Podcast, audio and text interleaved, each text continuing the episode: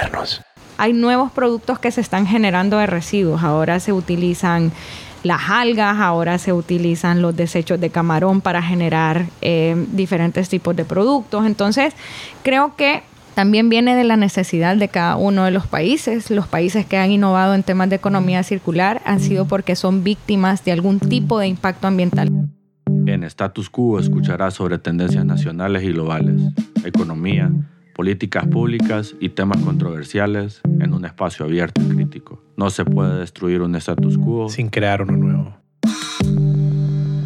Este programa se hace gracias a... Descubre los famosos postres, desayunos y sándwiches de L'Art du Pen. Visítanos en nuestro local Río de Piedras y prueba el sabor artesanal de Francia en cada bocado. Recién hecho, como debe ser. Tecnocomp, tu puerta de entrada a la tecnología. Únete a nosotros mientras exploras el fascinante mundo de la innovación. Visita nuestras sucursales en San Pedro Sula, Tegucigalpa, La Ceiba y Choluteca para vivir la tecnología a tu alcance. Tecnocomp, por más de 20 años, líder en soluciones tecnológicas. Todo Legal, una empresa hondureña de tecnología que ofrece soluciones de investigación y monitoreo legal para compañías y equipos de trabajo. Todo Legal te hace fácil el difícil trabajo de estar informado de los cambios regulatorios que pueden impactar en tu empresa. Hola, quiero invitarte a que escuches todos los programas que producimos en medios modernos. Tenemos cuatro. Fundamentos, Ley Abierta, Status Quo y el que acabamos de lanzar con la doctora Carolina Vélez, que está buenísimo, llamado Conciencia. Todos estos los puedes encontrar en Spotify, Google Podcast, Stitcher, etc. En nuestra red ya sumamos más de 100 episodios en los que tocamos todo tipo de temas y con invitados de primer nivel. Nuestra red de podcast es la primera red de podcast de Honduras. Para contactarnos nos puedes escribir a info.mediosmodernos.io. Hola, bienvenidos a un episodio de Status Quo. Y hoy vamos a hablar de un tema bastante relevante, bastante actual, como lo es eh, la sostenibilidad, eh, el ambiente, el ecosistema, Creo que estas son algunas de las palabras que, que van a surgir. Eh, economía circular, que es el, tema principal del cual vamos a hablar con la invitada que me acompaña hoy. Y para eso me acompaña la arquitecta Paola Paz. ¿Cómo estás, Paola? Bien, Rodil. Gracias por invitarme y poder compartir un poco de, de lo que hacemos y de lo que he estado trabajando en los últimos años. Yo creo que has estado trabajando en eso toda tu vida, ¿no lo sabías? Sí, casi, casi, casi, sí. y em, Ok, entonces vamos a ver cómo, cómo le entramos a ese tema. Eh, contame, Paola, ¿cómo, ¿cómo llegaste vos a ese tema de, de, hoy, pues que es economía circular, pero inicialmente, ¿qué te llevó a vos a estudiar, eh, cómo pasaste de, arquitectura a, a, este tema más como sostenibilidad, eh, como ecosistema, medio ambiente? Contanos un poquito de, esa historia tuya. Sí, fíjate que bueno, todo empezó desde que estaba chiquita. A mí desde chiquita me gusta bastante pues la naturaleza, los animales, el contacto, el contacto con el exterior. Yo quise ser eh, bióloga marina, creo que ese ha sido mi, sueño frustrado de la vida. Mi esposa también tiene ese sueño frustrado. Mira, con razón, compartimos algo con algo más. Eh, y bueno, no lo pude hacer, no pude estudiar eso, ¿verdad? Eh, después decidí estudiar arquitectura eh, me gusta bastante el diseño, soy una persona que le gusta crear cosas, que le gusta hacer cosas y sobre todo eh, resolver problemas. A mí me gusta resolver problemas, eh, resolver situaciones. Cuando salí de la universidad, en la universidad tuve una clase, tuve la fortuna de tener a, una docente arquitecta que nos enseñó sistemas constructivos alternativos. Y dije, mm, esto está interesante porque nos enseñó eh, un sistema constructivo donde se utilizaban botellas para hacer mobiliario urbano.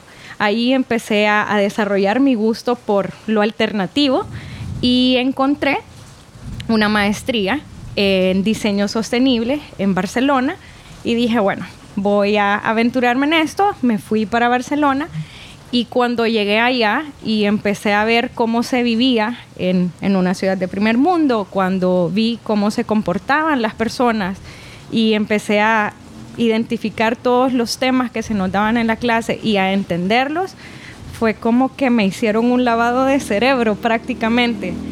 Y poco a poco, pues viviendo allá, fui interiorizando distintas formas de disminuir el impacto ambiental y cuando vine dije, no, esta es la manera correcta de vivir, por así decirlo, o esta es la manera correcta de actuar.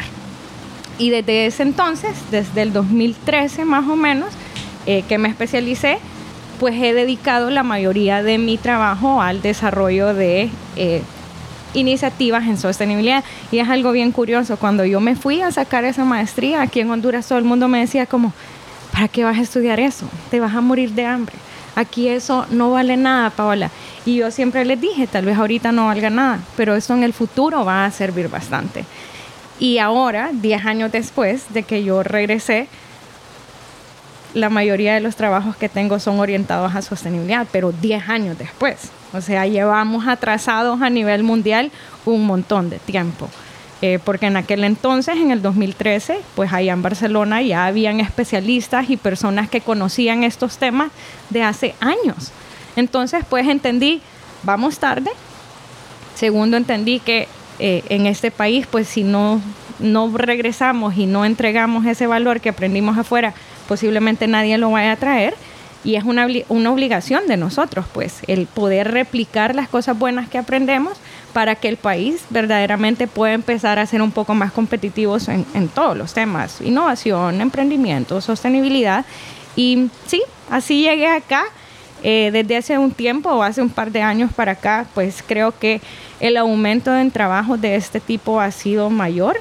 Eh, desde el 2017, 2018, eh, casi que todos mis trabajos han estado orientados en temas de sostenibilidad, triple impacto y ahora economía circular. Si pudieras tal vez mencionarnos algunos proyectos o algunas eh, iniciativas en las, que, en las que has participado y en las que estás participando actualmente. Sí, hace un par de años estuve como consultora para un proyecto de Eurosan que era para fomentar eh, proyectos de seguridad alimentaria, todo alrededor de una agricultura más sostenible. Creo que ese fue un proyecto bien bonito y en este momento estoy trabajando en un proyecto que se llama Caribe Circular, que es ejecutado por Unitec y con fondos de cooperación alemana. Estamos trabajando en un proyecto piloto en Omoa que quiere implementar un modelo de negocio de economía circular con las mujeres recicladoras de base eh, del botadero de Omoa. Entonces la propuesta es enseñarles a estas mujeres, primero, pues las capacitamos en temas de habilidades blandas, modelos de negocio, economía circular, las vamos a sacar del botadero y las vamos a construir un centro de acopio para que ellas puedan trabajar que dejen de estar eh, en la intemperie, que mejoren su calidad de trabajo, que mejoren su calidad de vida y dentro del centro de acopio estamos implementando un taller de transformación de plástico, que es donde entra la economía circular. No solo vamos a vender materia prima, por así decirlo, en los materiales reciclados, sino que lo vamos a transformar y le vamos a dar una nueva vida a, algo que era residuo, ahora se va a convertir en un nuevo producto.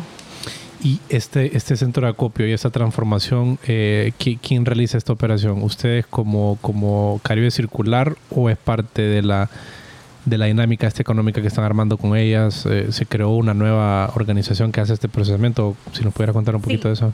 Eh, parte del alcance del proyecto es que las organicemos. A estas son ocho mujeres que trabajan en el botadero, que las organicemos en una caja rural.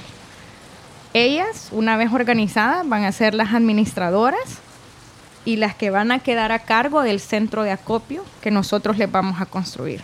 Entonces, por medio del proyecto, nosotras las estamos habilitando eh, con un modelo de negocio completo, máquinas, centro de acopio, formalización eh, a nivel legal, capacitaciones para ellas y para las personas que van a estar trabajando así, eh, tenemos que dejar listas las negociaciones para que ellas puedan vender eh, la materia prima a las empresas recicladoras y también vender los nuevos productos a diferentes pues, eh, empresas y negocios de, de la zona.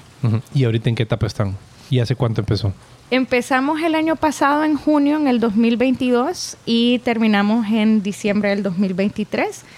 En esta etapa eh, ya terminamos todo el proceso de capacitación a la comunidad, ya terminamos todas las estrategias que estamos implementando con el sector turístico y ahora nos quedamos únicamente terminando de capacitarlas a las mujeres recicladoras, organizándolas y bueno, tengo una gran tarea, tengo que construir un centro de acopio.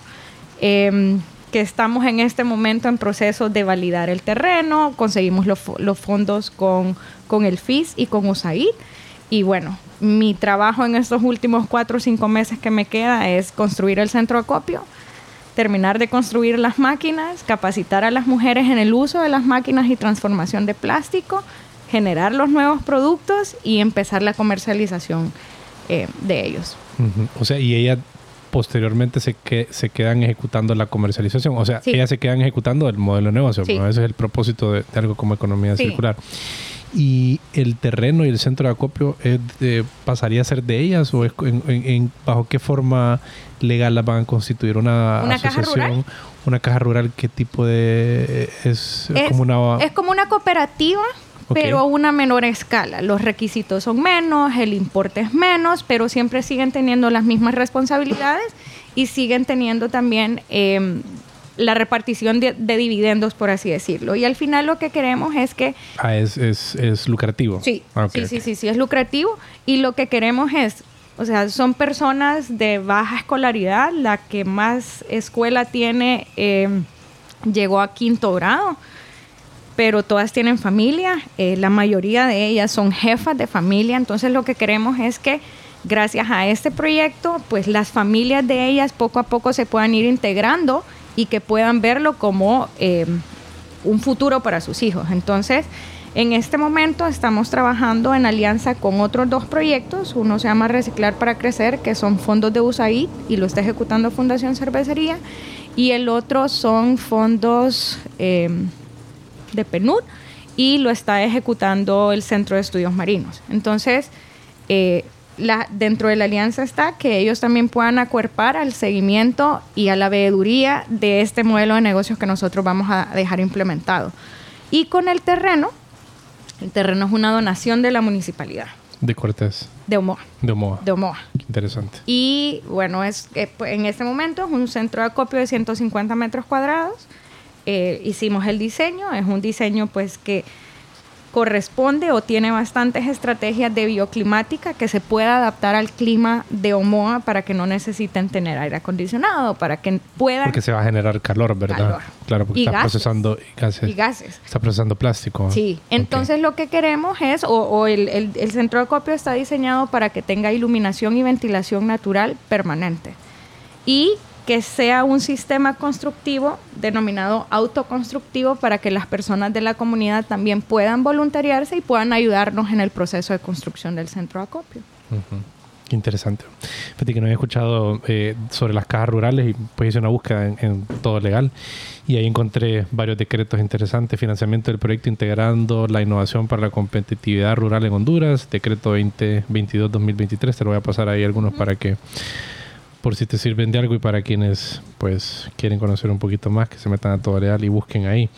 Ajá, Paola, y mm, contame un poquito de cuál es la importancia, dirías vos, de este tema de la sostenibilidad eh, de proyectos específicos o cosas específicas como la economía circular en este momento de, la historia de la humanidad y, para nosotros como personas que vivimos en Honduras particularmente? ¿Qué, importancia tiene esto? Sí, bueno, yo creo que es que conocido, ¿verdad? Por todas las personas que estamos en una crisis ambiental. Eh, y estamos en una crisis climática, no es por nada que ahorita estemos teniendo grandes tormentas cuando debería de ser épocas calurosas y viceversa, ¿verdad? Entonces, eh, primero que estamos pasando por, por, una crisis de ese tipo que es muy poco probable que logremos eh, mitigar, ¿verdad? Entonces, esto, pues todos son estrategias que se están implementando para disminuir el impacto ambiental y para maximizar el impacto social. Porque, como hablábamos anteriormente, pues desafortunadamente las sociedades se han enfocado bastante en, en toda la generación de riqueza pero esa generación de riqueza viene de los recursos naturales. Y también que eh, Honduras es uno de los países que va a ser más afectados por el calentamiento global y por toda esta crisis, crisis climática. Entonces, una de las pequeñas cosas que nosotros podemos hacer es tratar de mitigar primero el, uso y el consumo de, de, cosas que no necesitamos, sobre todo de materias no reciclables o reciclables, ¿sí? como el plástico o materiales que no vamos a poder transformar en algo nuevo. Y lo otro es que eh, en Honduras también hay una, eh, un déficit laboral. Y todas estas estrategias nos podrían ayudar a nosotros a desarrollar nuevos empleos, a poder desarrollar nuevas oportunidades para un montón de segmentos que no tienen acceso a una economía eh, regular, por así decirlo.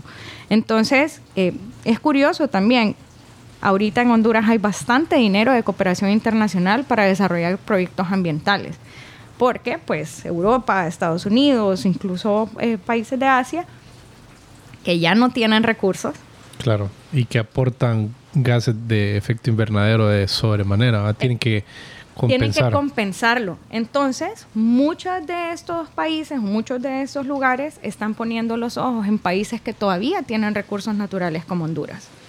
Si nosotros podemos, de alguna manera, eh, como disminuir el acelerado consumo de recursos naturales que tenemos, estamos asegurándole a los hondureños que el país como tal pueda tener una vida más larga. Si no, vamos a caer en lo que pasa en China, por ejemplo, que nos, a ellos, ellos nos compran toneladas de oxígeno a nosotros, porque ellos ya no producen oxígeno o ya no tienen cómo mitigar esas grandes cantidades de CO2. Entonces ahora nosotros, estos países que tenemos una biodiversidad altísima y que tenemos un montón de recursos naturales, ahora somos los ricos. Claro. Somos los que tenemos el poder, por así decirlo, porque tenemos los recursos todavía. Hay países industrializados que ya no tienen. En la India todos los ríos están contaminados. En China también. Entonces ahora, pues se ha dado vuelta la tortilla, por así decirlo, y nosotros, que somos países latinoamericanos, que todavía no tenemos procesos industrializados sumamente grandes, tenemos la posibilidad de cambiar de cierta manera la forma en la que hacemos negocios, en la que hacemos productos, servicios y demás, y de alguna manera pues asegurarle a los hondureños un poquito más de, de vida, aunque eh, pues seamos golpeados desafortunadamente por el impacto ambiental de otros países, eh, nosotros podemos hacer desde nuestro metro cuadrado un poquito para eh, disminuir ese, ese impacto, pues. Sí. Fíjate que ese tema de, de quién tiene los recursos y quién, y quién, lo, y quién los capitaliza es bien curioso porque siempre es algo que me ha hecho pensar y, y cada vez eh, ha ido cambiando mi perspectiva sobre eso.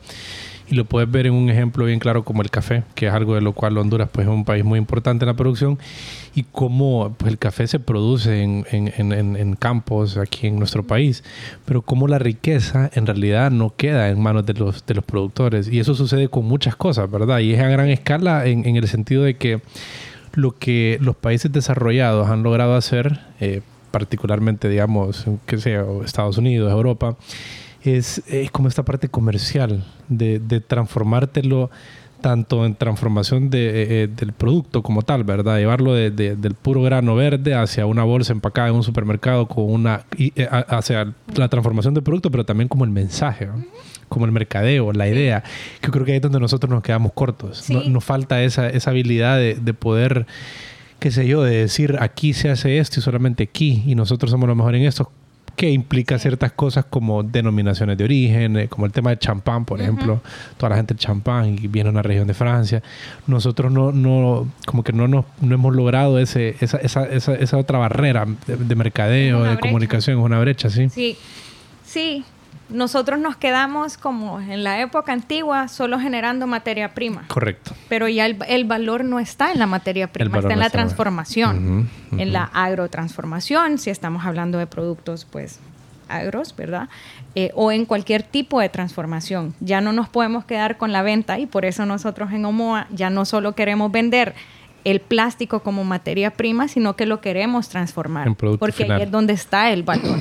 podemos comercializarlo mejor, podemos darle un montón de usos y podemos generar nuevas fuentes de ingreso que antes no existían. Pero para hacer, para acortar esa brecha, tenemos que capacitar a la gente. Claro. Tenemos que educarlos en procesos de transformación. tenemos que educarlos en cómo se ve un producto final, cómo se puede trabajar y mejorar un producto terminado. Pero y no en mercadeo también, al final. Claro, comunicación. en comunicación, lo cómo lo vendes. Y oíme, siguiendo, como regresando un poquito a, al, al, proyecto de Caribe Circular, ¿qué productos son los que están diseñando? ¿Ya tienen como una, un listado claro de los productos que están haciendo o están en ese proceso todavía? Sí. Mira, estamos usando primero no es una transformación industrial, ¿verdad? Porque tampoco queremos caer en eso. Es una transformación bastante artesanal. Estamos utilizando las máquinas de transformación de Precious Plastic, que es, ¿Qué es esto? ¿Una marca o es un es método? una iniciativa que nació en Holanda, en una universidad donde diseñaron unas máquinas pequeñas para transformar residuos Pressure plásticos. plastic. Precious Plastic. Ok. Ah, eh, plásticos preciosos. precioso, Ok, sí. ok. Y lo que lo, el lema de ellos es que pueda existir un taller de transformación de plástico en cualquier comunidad del Ya, mundo ya, ya. para que cada comunidad pueda gestionar sus residuos.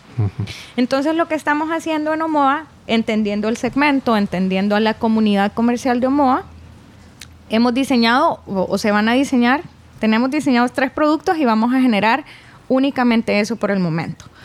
Unas baldosas que pueden convertirse en apoyaplatos o en elementos decorativos para pared. Eh, nos enfocamos en eso porque queremos que los productos puedan ser multifuncionales. Si no te gusta así, lo puedes usar de otra forma. Y unos maceteritos que son chiquitos, pero que también pueden convertirse en un vaso, en un macetero, en un portalápiz, en un muchas cosas. Entonces tenemos tres productos, las baldosas, los maceteritos y unos portavasos también que los queremos utilizar como elemento decorativo o como material de construcción para acabados de interiores. Esos son los tres productos. También lo, lo- se decidió así porque son los más fáciles. eh, Porque a las Es para arrancar, digamos. es para arrancar, eh, tratando de que el, el- el uso del material sea lo más eficiente posible. Son, son elementos bastante sencillos.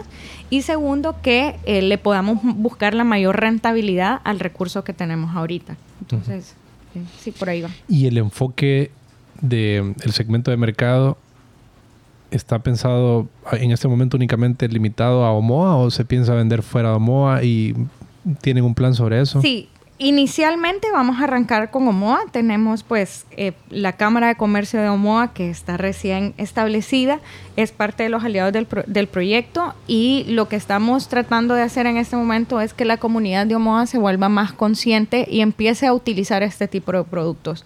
Pero pues en una segunda fase sería poder llegar a ciudades como San Pedro que tienen un poco más eh, de alcance. Lo que no queremos es ofrecer algo que después no vayamos a poder cumplir. Satisfacer la necesidad. Sí.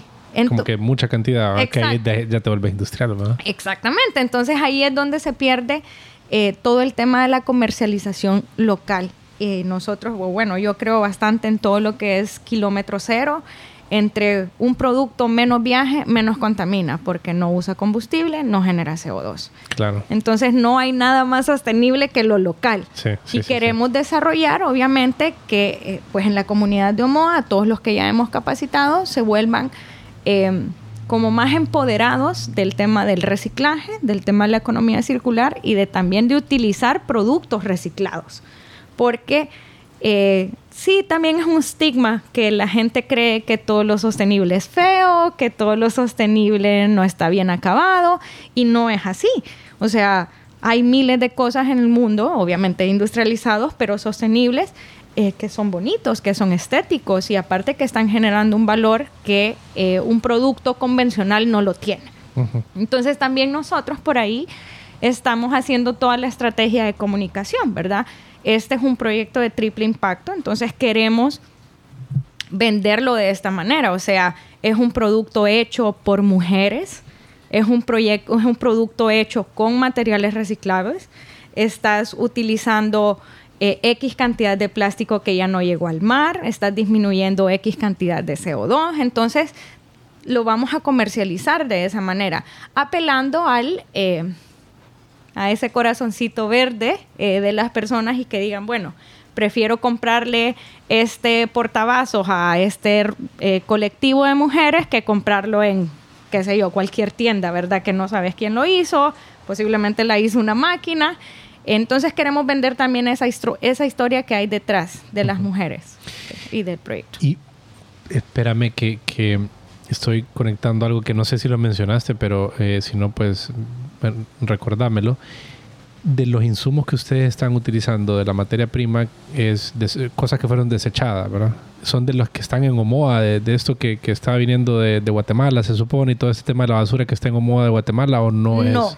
Em, bueno, el enfoque del proyecto de Caribe Circular es un tema preventivo, entonces por eso nos enfocamos en educar a la comunidad para que no generen más desechos o que los desechos que generen los puedan gestionar. El tema de los residuos que vienen de, de- de Guatemala es que es un plástico que ya viene deteriorado. O sea, porque viene en el ya, mar, ¿no? ya el mar, ya la sal, el claro. sol. Entonces, no es muy usable. se puede utilizar, se puede reciclar y se puede transformar, pero el proceso es mucho más grande. Necesitas otro tipo de insumos químicos y máquinas para poderlo dejar como un material utilizable nuevamente. En este momento hay un proyecto en la zona, que es el proyecto Río Motagua, que ellos sí están trabajando con el mar, eh, con el plástico que viene del mar. Eh, todavía no, no han identificado qué es lo que van a hacer con él, pero sí lo tienen que trabajar. Pero nosotros, eh, bueno, nosotros dentro del proyecto sí hacemos limpiezas de playa, etcétera, etcétera, pero eso es un paliativo, ¿me entendés? O sea, con tendría que pasar toda mi vida yo en Omoa limpiando la playa para que esté limpia. Eso no es sostenible. Claro. Es más claro. sostenible enseñarle a un niño que no consuma plásticos de un solo uso, que el plástico que vaya a utilizar y lo va a botar lo pueda reciclar, a estar limpiando las playas. Sí, sí, claro, sí. total, total. Oye, es que eso del, del uso del plástico, mira, a mí no te imaginas cuánto... Y yo no me consideraría que soy la persona como que anda más preocupado por el medio ambiente, siéndote lo sincero, pero sí, sí, totalmente me importa porque me gusta la naturaleza. ¿ah?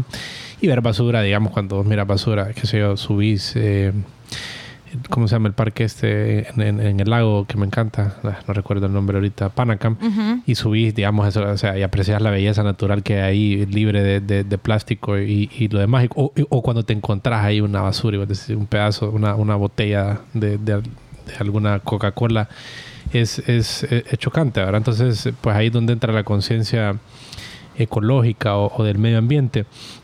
Y me sorprende ponerle como, como por ejemplo el tema del shampoo, como no pudiéramos tener un mismo bote siempre y solamente lo vas a llenar, Refiliarlo. sencillo. A mí, yo cada vez que agarro uno de esos botes y lo tiro a la basura, digo, qué, qué pérdida, de, no sé, no, no, no encaja, no, no le miro lógica como Sí. encaje, ¿me entiendes? Te aumenta el precio, genera basura. Sí. ¿Cuál? ¿Cu- Sí. ¿Dónde está aquí la lógica? Sí, yo, yo, fíjate que el tema de los champús, bueno, no son cosas que se producen acá y demás, pero a mí mi tema es las botellas de agua. O sea, lo que estás pagando verdaderamente es el plástico. El agua es gratis en todos lados. Claro. ¿Por qué no cargas tu botecito? ¿Me entendés? O sí, sea, sí. es gratis. eh, se va a mantener más frío en un bote especializado. No está generando eh, residuos. eh, sí, es un, tanto- es un poco ilógico, ¿me entendés? Eh, y la so- yo siempre he dicho eso, la sostenibilidad es, no es nada especial, es pensar bien las cosas.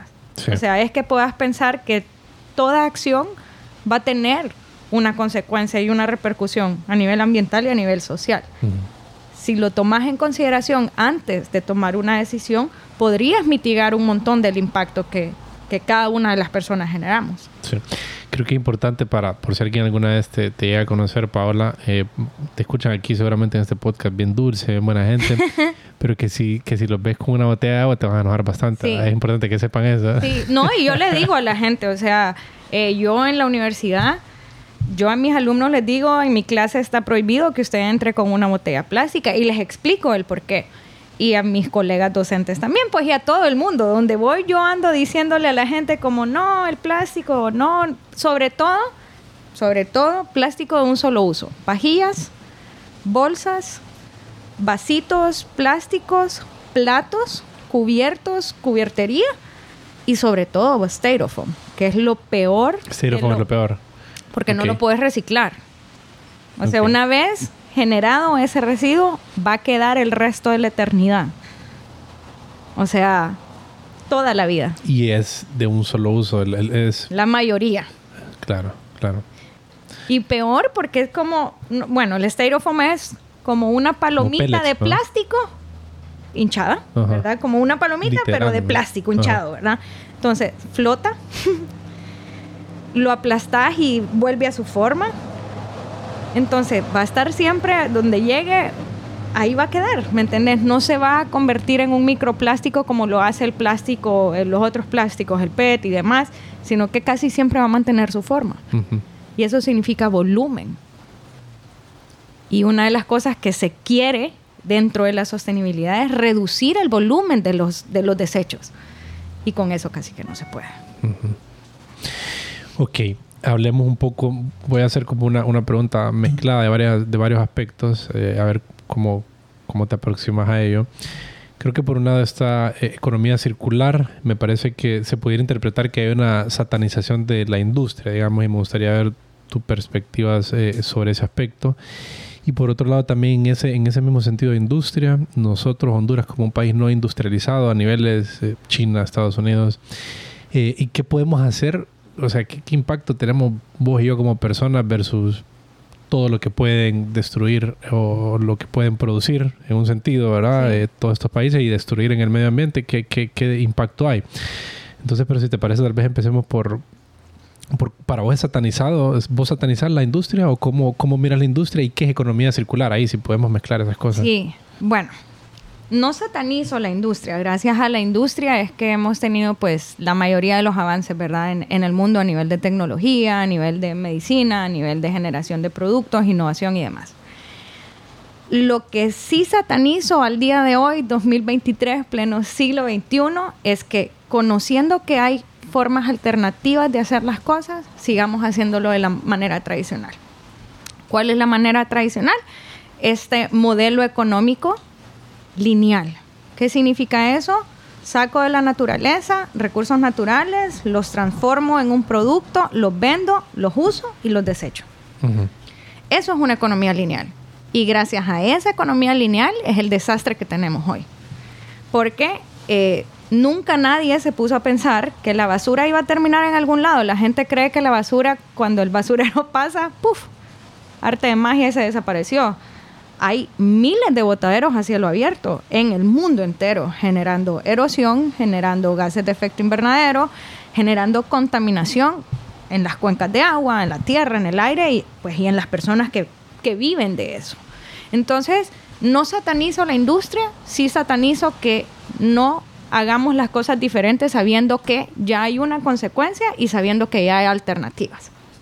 Entonces la economía circular lo que busca es precisamente esos residuos que se generan después de un uso de algún producto o un servicio, en vez de que se vaya al, basurero, que se vuelvan a integrar a la cadena de valor. ¿Cómo? transformándolos en nuevos productos o dándoles una vida, una segunda vida útil, dando, reutilizándolos o en este caso redistribuyéndolos. Si a vos no te queda una camisa, no la botes, regalásela a alguien. Eso es redistribución. Y eso también habla de la riqueza no debería de estar en muy pocas manos, debería de poder distribuirse. Y la economía circular ha permitido que muchos segmentos encuentren eh, formas de trabajo y nuevas maneras de generar ingresos para ellos, en este caso pues a través del reciclaje. Pero eh, podés implementar circularidad o economía circular en un montón de procesos dentro de las empresas podrías redistribuir tus desechos. Lo que nosotros siempre decimos, lo que es basura para uno es riqueza para el otro. Entonces, es, se habla bastante también del objetivo de desarrollo sostenible número 17, hacer alianzas. Si vos conectás con alguien que necesite los residuos de algún tipo de, de industria, esa otra persona va a tener nueva materia prima. Esta materia prima se va a convertir en nuevos productos y así sucesivamente. Entonces, pues la economía circular lo que busca es alargar la vida de los recursos naturales. Segundo, disminuir el consumo de materias primas vírgenes. Tercero es integrar los residuos a un nuevo proceso de valorización, transformarlos en nuevos productos y mediante eso estamos disminuyendo la generación de residuos, que es una de las cosas más importantes, porque ya no estamos agarrando materia prima virgen de recursos naturales que se están acabando porque cada vez somos más personas en el mundo con la misma cantidad de planeta Tierra, con la misma cantidad de tierra, con la misma cantidad de agua, solo que la única diferencia es que ahora en vez de tener agua limpia tenemos agua contaminada.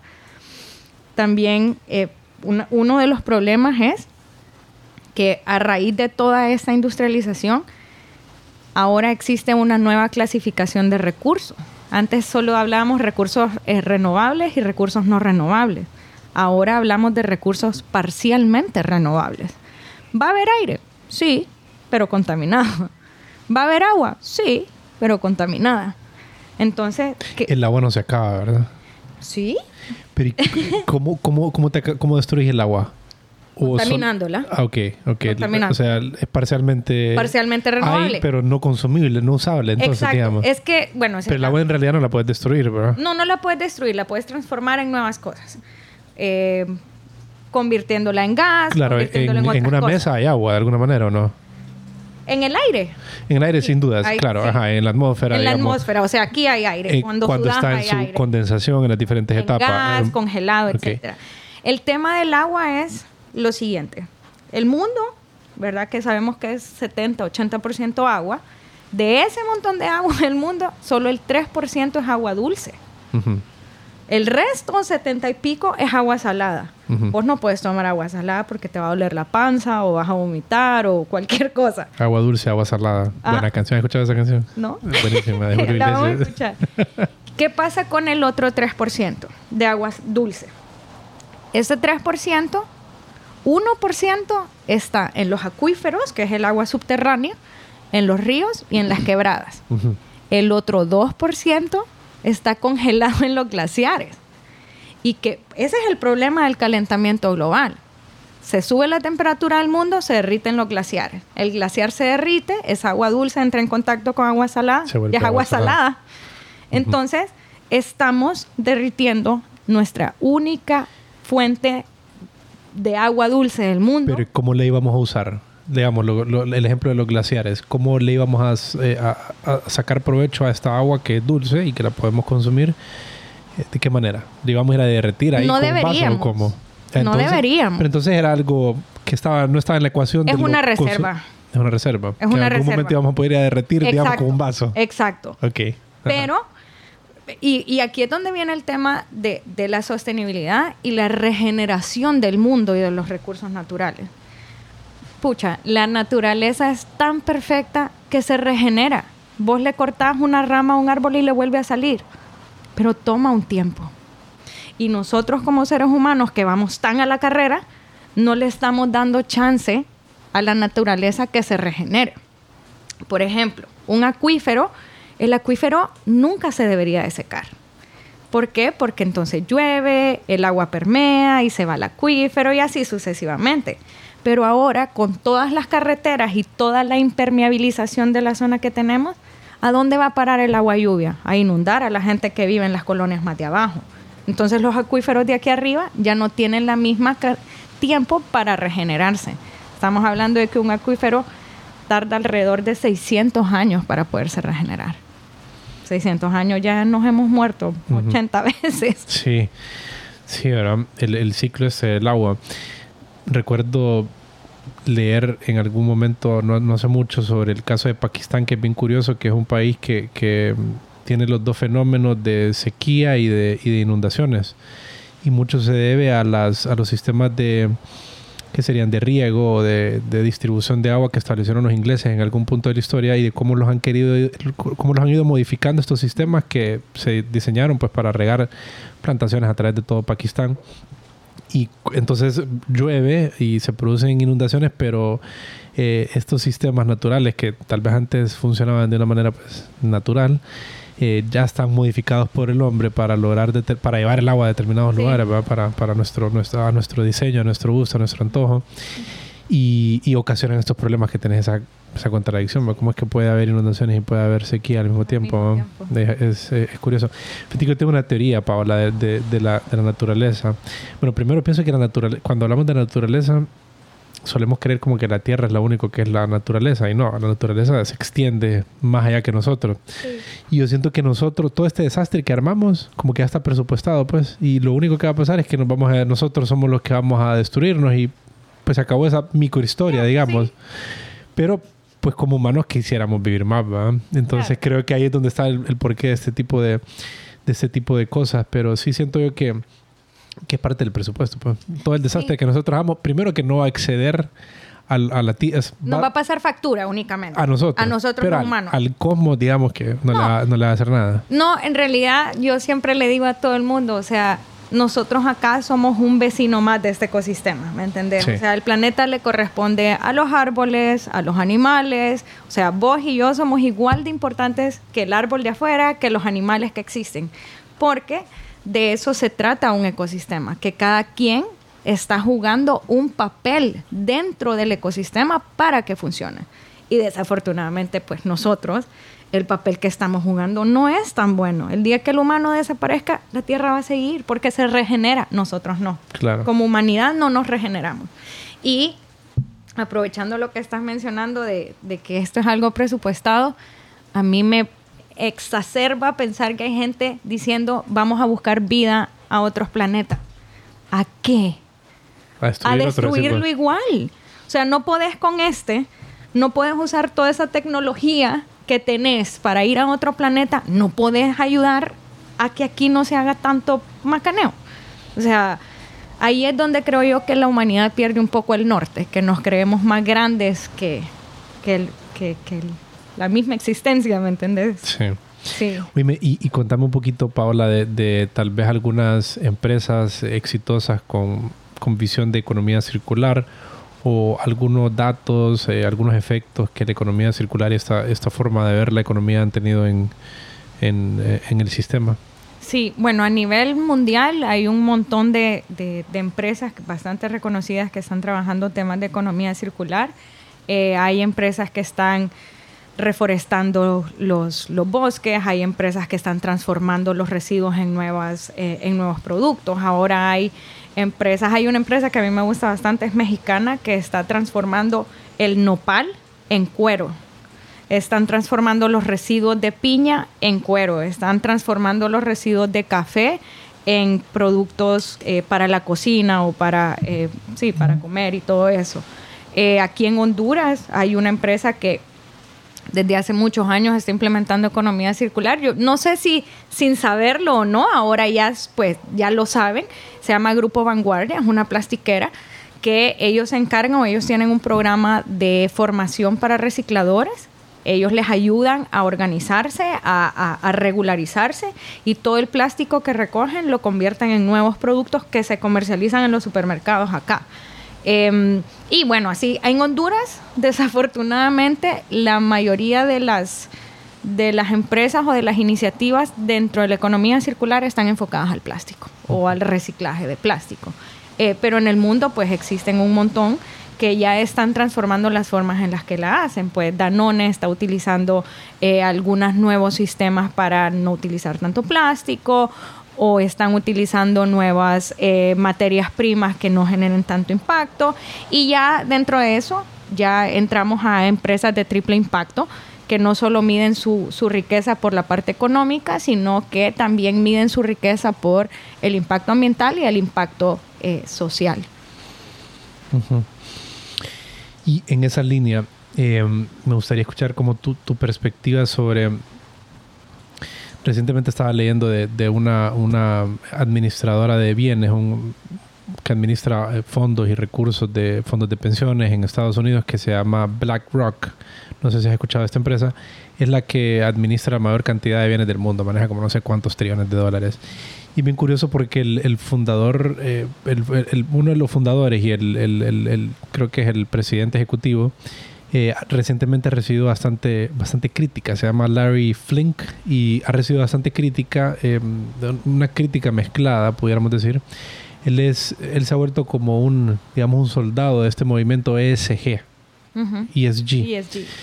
Y esto que yo creo que en Honduras antes era tal vez responsabilidad social empresarial o como lo conocíamos así, pero esto ESG va un poquito más, ¿verdad? Va un poquito Sí. más como ambiente, medio ambiente, que tal vez en responsabilidad social empresarial no se consideraba. Esto tiene más impacto ahí, al grado que, que ha tenido bastante controversia esta empresa. Eh, la, la misión de, de este presidente ejecutivo que, que te comento era se volvió como un abanderado, ¿verdad? Y solamente invertía en empresas, o era más el mensaje de que las empresas en las que ellos invertían deberían de tener políticas ESG.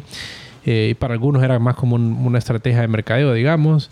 Pero también ha llegado al punto que, pues con la polarización que, que hay en Estados Unidos, que en algunos estados, como en, en Texas, por ejemplo, a ellos les a- al estado de Texas tiene prohibido eh, adquirir los productos de BlackRock. O sea, no pueden... eh, ¿Qué? mm, Sí, por...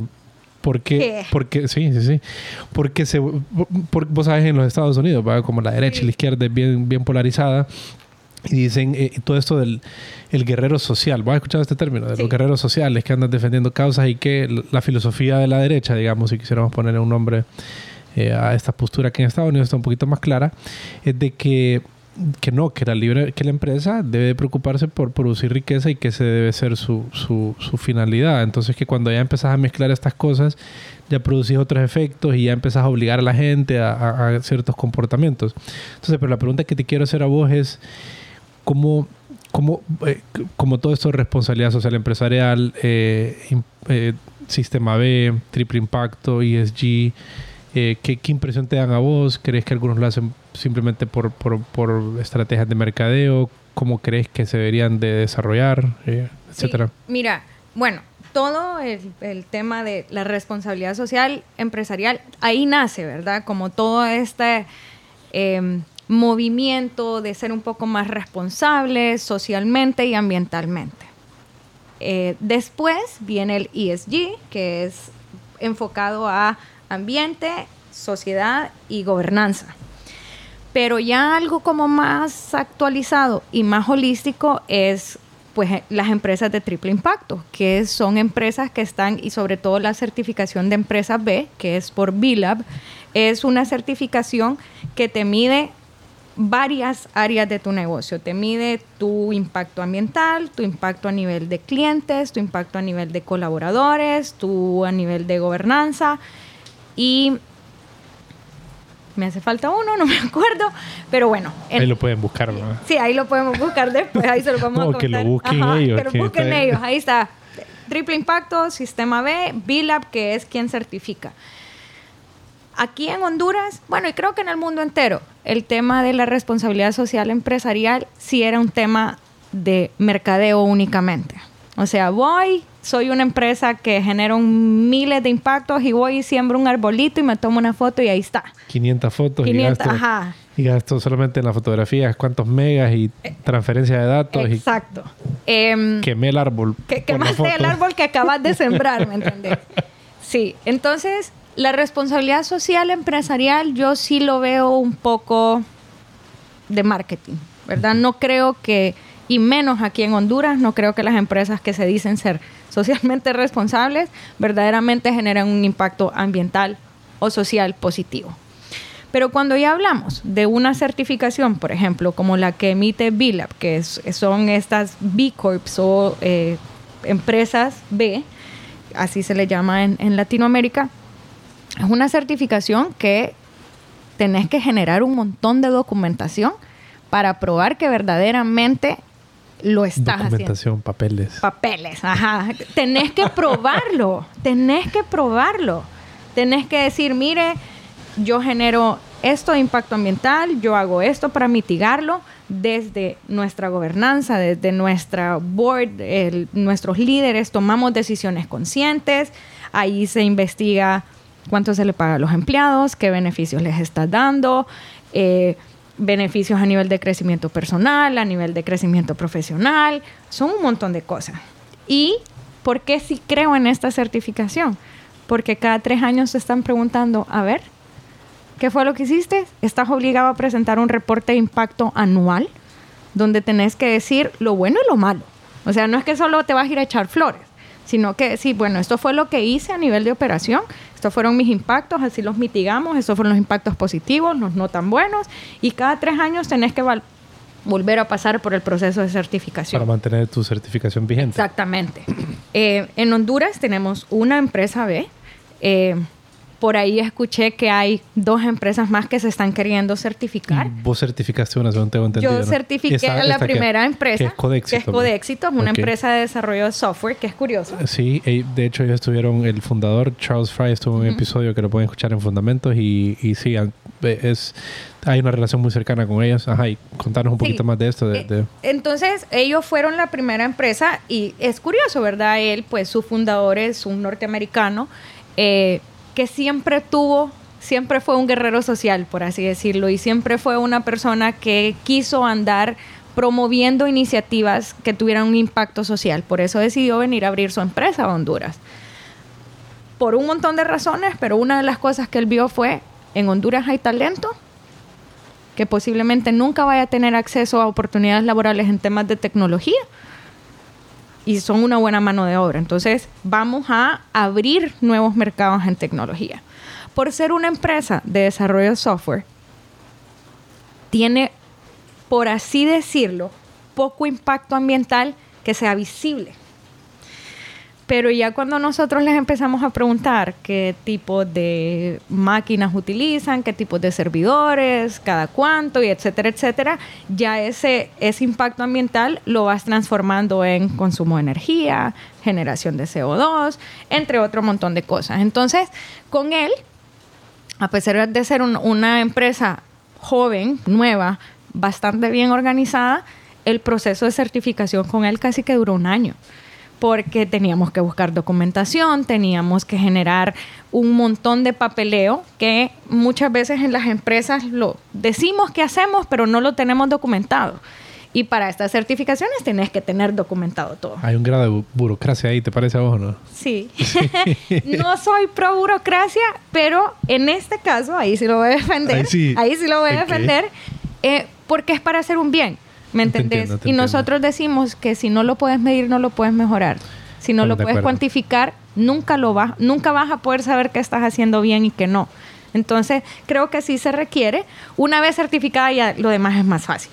Em, el proceso de recertificación es volver a hacerlo, pero ya tenés toda la documentación, solo tenés que ir actualizando eh, las cosas.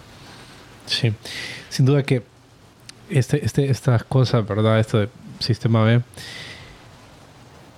también te puede servir, eh, hay un incentivo de, de por qué pudieras eh, querer hacerlo, no que sea malo el incentivo. De hecho, los economistas, el pensamiento básico de los economistas es buscar los incentivos, ¿entendés? Porque al, al, si tener los incentivos eh, económicos en este caso, que son los que usualmente, no es el único, pero son los que usualmente mueven a los empresarios, ¿verdad?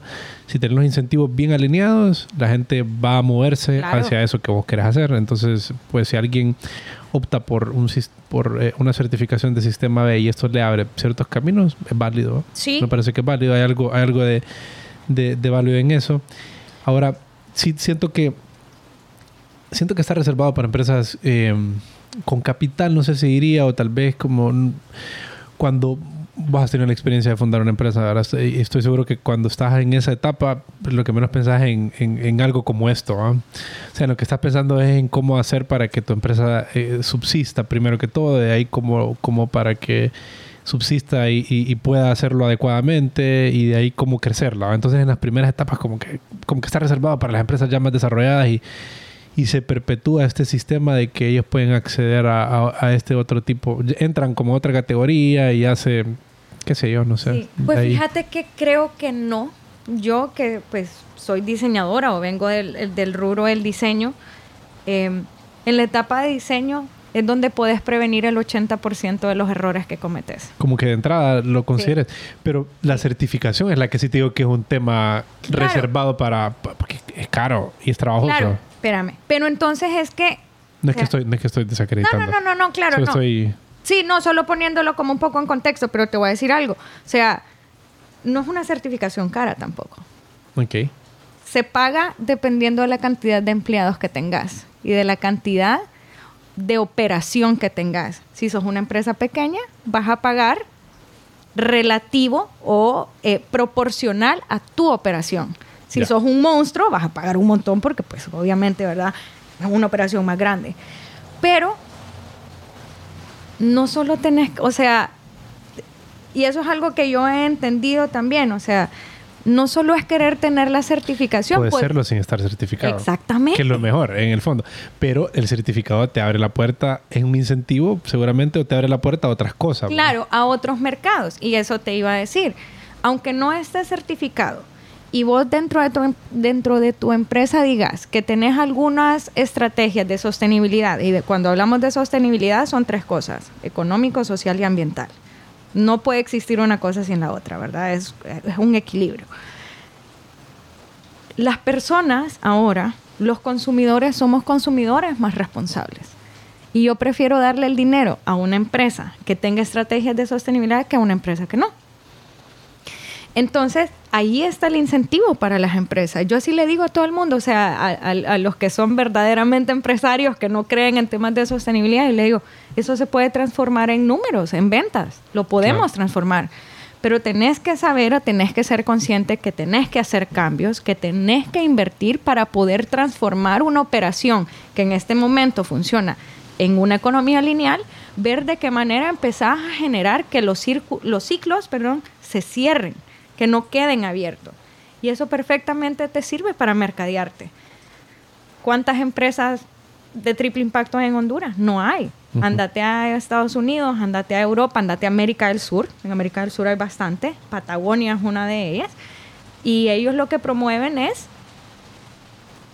el uso responsable de los recursos. Incluso te dicen como no compré si no lo necesitas. Eso es parte de su estrategia de mercadeo o de venta. Como, mira, yo vendo esto, pero si no lo ocupas, no lo compres. Y es caro, ¿verdad? Patagonia es una marca Y está bien, pues darle, o sea, fíjate que comprar a quienes pueden hacerlo, ¿verdad? Pero cuando compras alimentos eh, caros, no, no, enlatados, sino, digamos, compras un salmón fresco, o sea, sos más consciente a la hora de comer. Y, si vos lo cocinas más aún. A mí me encanta el proceso de eh, no sé si vos conoces un autor que se llama Michael Pollan. Él ha escrito bastante sobre el tema de los alimentos y es, es, una, eh, es un periodista que es una referencia en este tema de los alimentos. Y él te dice que vos, el problema con la gente es que está desconectada de la comida. Mm. O sea, vos solamente vas y pensás que como que pedirlo en, ajá, que te lo sirven eso es la comida, no. Y la comida es un proceso donde hay un animal que se mataron, murió. ajá, murió, y alguien, alguien lo tuvo que matar. Si puedes tener esa experiencia, qué bien, pero para que te des cuenta, no es que estoy diciendo, no es, no, es desde un ángulo eh, de morbo, sino de un ángulo que te enfrentes con qué es lo que te estás comiendo en tu plato para que te des cuenta y vos decidas si quieres seguir haciéndolo o no. Si vos decidís que no, pues es válido. Pero eh, al vos comprar cosas que, que, que, que, cuestan, que son caras, te vuelves más consciente, comes menos también.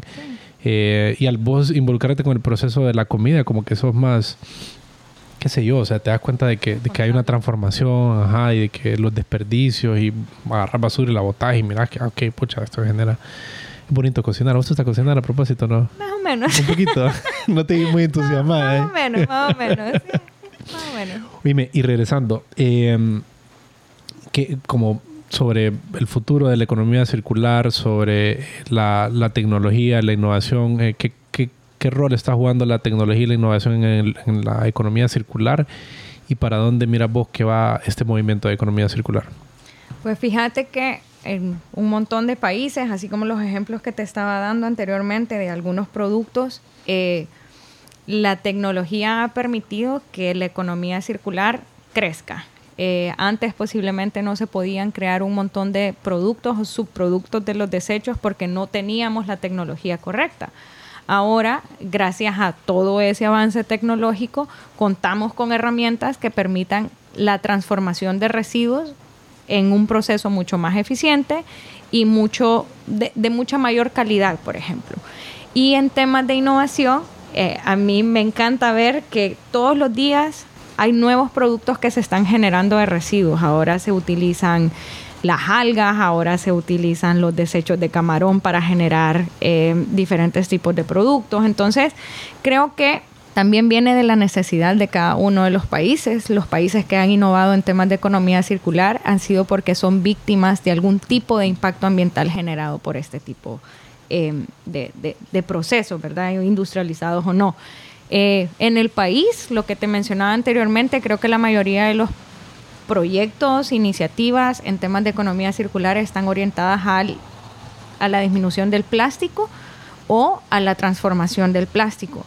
Pero eh, en otros países, pues las iniciativas van más allá desde eh, cómo recolectamos todos los residuos de los supermercados y los transformamos en comida para animales o cómo hacemos la distribución de lo que sobre en, un restaurante a segmentos que no tienen acceso a comida. Entonces sí, va a depender bastante de, cuál sea la perspectiva que se aborde.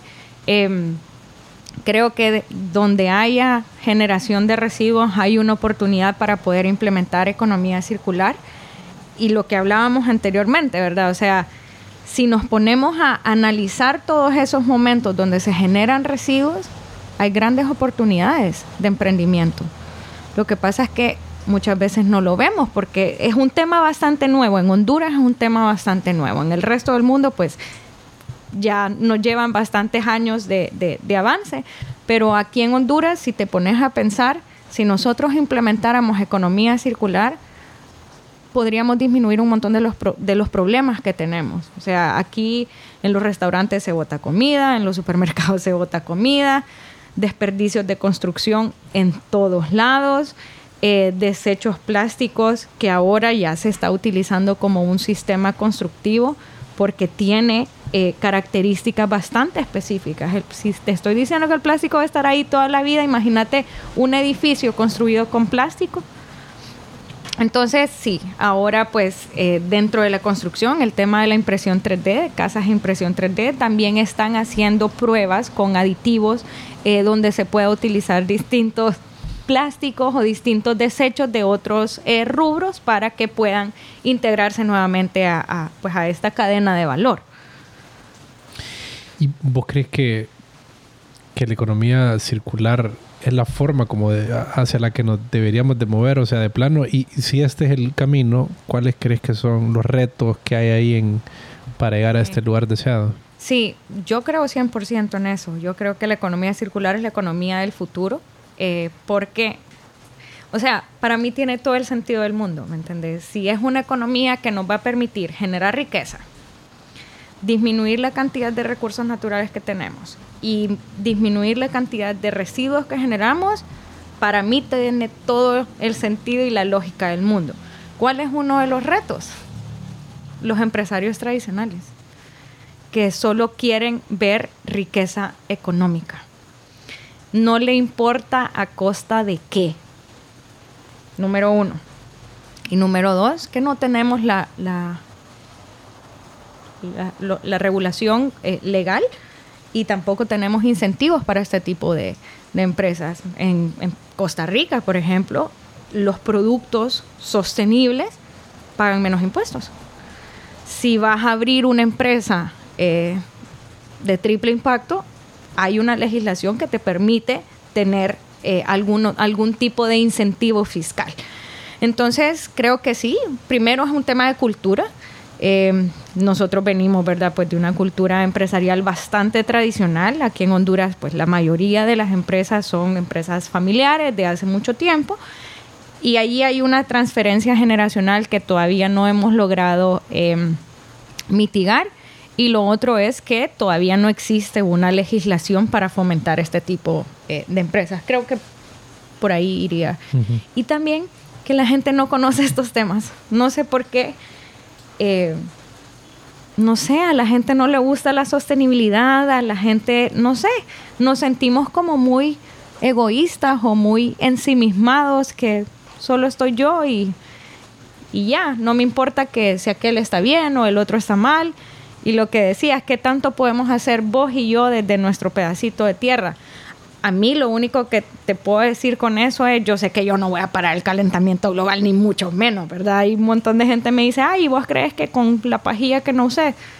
Pero a mí me queda mi conciencia tranquila, vos, que yo estoy haciendo mi parte, la de mi esposo posiblemente también, y la de las que están a mi alrededor.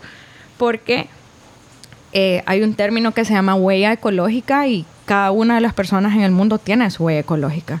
Ahí verás vos qué tan grande es o qué tan pequeña es y qué tanto impacto está generando, no solo para vos, sino para las generaciones que vienen, pues, o sea, ¿qué les vas a dejar? Agua contaminada, aire contaminado, animales extintos, o sea, miles de animales están en proceso de, extinción por culpa del ser humano.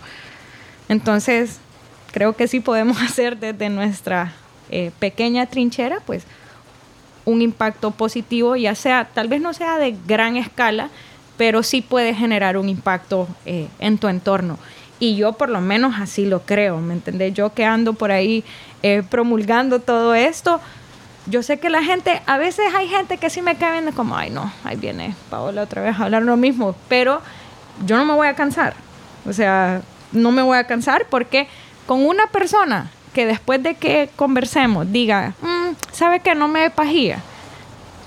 Esa pajía, una pajía, si los 8 billones de personas del mundo usamos una pajilla, son 8 billones de pajillas que se van a la basura.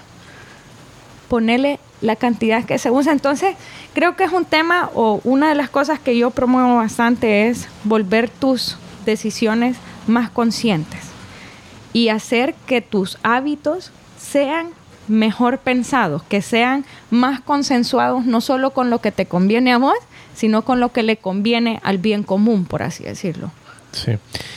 Y yo creo que sin duda hay, hay un movimiento, hay una conciencia en la gente joven que, tenemos las redes de comunicación son mucho más sofisticadas, recibimos más información y de alguna manera eso te permite, eh, digamos, algo como empatía, o sea, estar visualizando otras realidades de manera más, más rápida sin tener que estar eh, en esos lugares. Entonces creo que esto ha creado bastante conciencia ahora y, sin duda que se viene gente que busca más eh, productos orgánicos, que busca más eh, productos que van a pertenecer a cosas como Sistema B en la medida que esto se haga conocido en nuestro país. E, eso es algo que se está moviendo para ahí.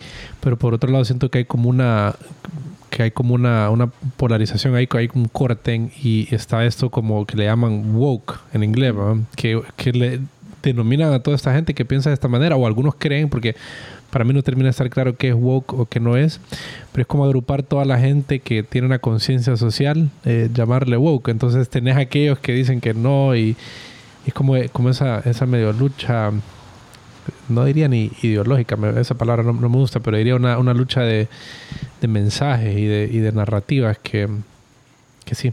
A ver qué pasa, creo que es uno, uno de los temas que, que anda flotando ahí. Sí. Y, mm, ajá, contanos, Paula, ¿a dónde, ¿a dónde mandarías vos a las personas que están interesadas en conocer más de tus proyectos o, de, o interesarse más en esos temas de sostenibilidad? ¿Qué, qué, recomendaciones les darías y a, qué recursos o a qué sitios o dónde se pueden acercar? Sí, bueno, con respecto al proyecto, tenemos redes sociales que en Instagram y en, en Twitter, que es eh, Caribe Circular. Caribe Circular es un proyecto es una iniciativa regional. Hay ocho proyectos pilotos en, toda la región, incluyendo México, República Dominicana, Belice, Guatemala y Honduras. Eh, creo que ahí se genera bastante contenido que puede ser valioso para, pues, para todas las personas. Está también el SICA, que es uno de los, de los promotores de este proyecto. Em, que tiene un portal donde se comparten la mayoría de, las noticias y de los avances de los proyectos. Y por el otro lado, en temas de, triple impacto, pues está Sistema B, que son pues los que promueven este movimiento del triple impacto y de promover que las empresas sean más responsables a nivel social ambiental, siempre eh, manteniendo pues una generación de económica permanente. Em, nosotros pues pertenecíamos, pertenecemos todavía a la comunidad de Sistema B aquí en Honduras. Tenemos un grupo en el que todavía pues compartimos algunas cosas. Estamos en contacto, con, en contacto permanente y en comunicación con el resto pues de, comunidades que se están desarrollando a nivel eh, regional dentro del Sistema B. Y bueno, creo que ahora las redes sociales, si las sabemos utilizar, son una gran fuente de conocimiento, ¿me entendés? Dependiendo de qué cosas querrás consumir eh, en línea y también a nivel de economía circular está la Fundación L. MacArthur, que es la principal em, fuente de conocimiento de la economía circular y son uno de los entes que más ha promovido la transición de una economía lineal a una economía circular. Y aquí en Honduras hay un grupo de jóvenes, eh, se llama Sustenta Honduras. Ellos también tienen bastante contenido, ellos son un grupo de jóvenes voluntarios que están trabajando en todo el tema de cambio climático, la prevención eh, del cambio climático aquí en Honduras también puede ser una muy buena fuente eh, de información. Gracias por tu tiempo, Paola Paz. A vos por invitarnos y por invitarme y poder compartir un poquito de esto. Si les interesa pues el tema, yo también quedo a la orden para que podamos seguir conversando. Chao. Bye.